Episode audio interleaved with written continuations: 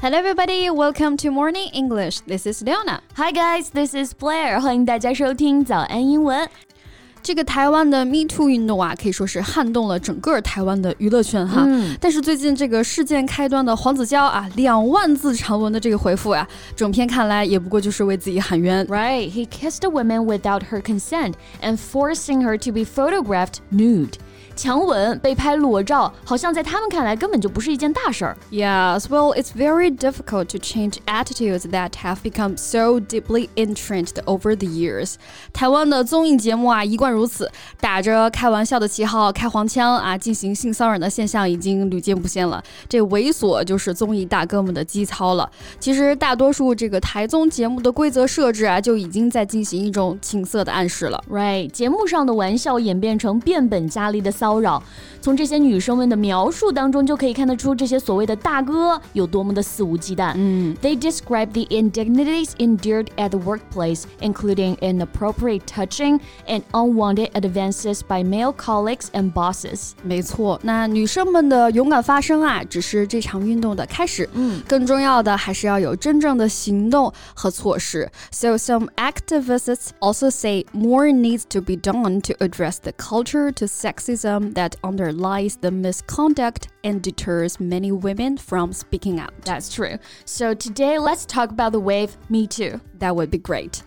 台湾 Me Too 运动爆发的时候呢，几乎是每天都有爆料的指控啊。Nearly every day, fresh allegations emerge, setting off discussions on talk shows and on social media. Right. 因为都是家喻户晓的明星，讨论热度也是逐渐上升。没错，这每天的报道都看不过来。 Right.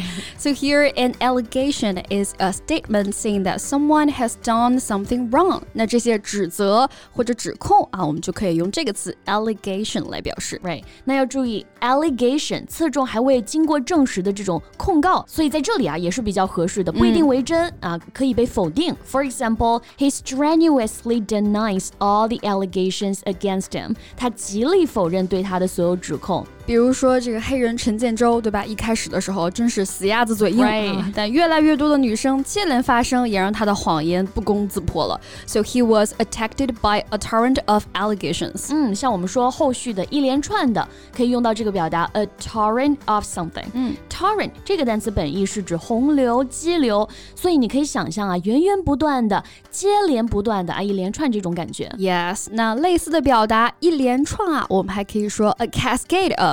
Cascade 本意呢，哎是小瀑布的这个意思，所以呢，同样的也有水流不断的这种感觉啦。嗯，尽管当事人本人各种否认，但是这些女孩们勇敢发声，还是引起了台湾民众的强烈反应。Right. The post has since electrified Taiwan. Electrify means to make a person or group extremely excited by what you say or do.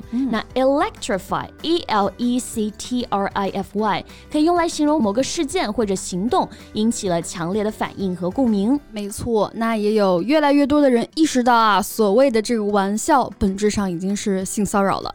但是这个综艺大哥们啊，一副不以为然的样子，也是引起了民愤。嗯，那我们说一个人啊，当在受到这种屈辱或者是侮辱的时候，我们可以说 indignity 啊。台湾综艺很多游戏本身设置其实就是对女性的一种侮辱了。嗯 This is the indignity for female。对于有些初入社会的小女生来说啊，是留下了一辈子的阴影了。嗯 The indignity is too much to bear。没错，所以才记了这么多年嘛，那么多的细节啊都没有办法忘掉。没错，但是 mass indignity 可不是表示大量的侮辱啊，而指的是现在这种民愤。Right. And as we mentioned, entrenched ideas are so fixed and have existed for so long that they cannot be changed. 台湾综艺节目的这种形式呀、可以说是由来已久、根深蒂固了。 Right. Entrenched, E N T R E N C H E D，意思就是根深蒂固的、积重难返的。所以呢，有些人还会给自己找借口说：“哎呀，大家都是好朋友嘛，并没有主动的意识到，哎，这就是侵犯了。” But this did not excuse the misconduct. 不当的行为就是不对的。没错。 Conduct，哎，这个单词作为名词表示行为举止。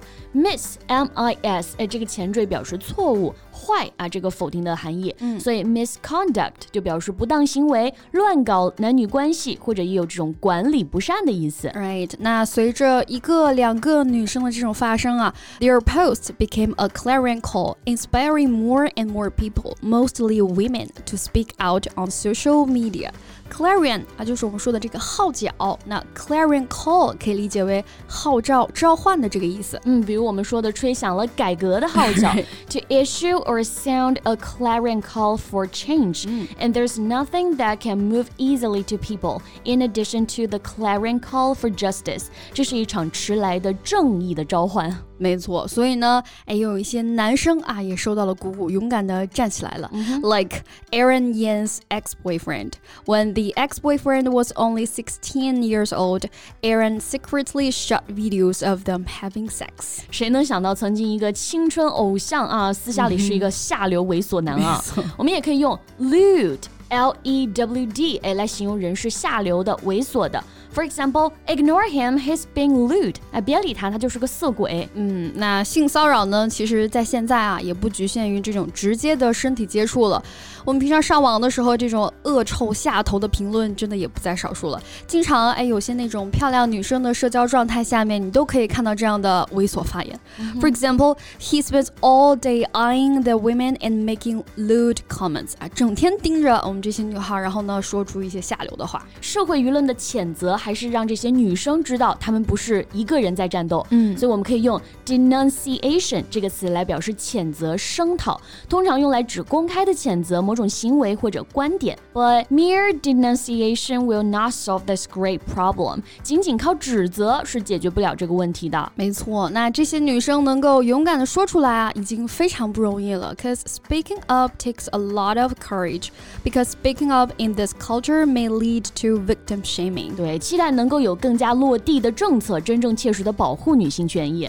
This is all the time we have for today's podcast, and welcome to share your comments with us. So thank you so much for listening. This is Blair. This is Leona. See you next time. Bye.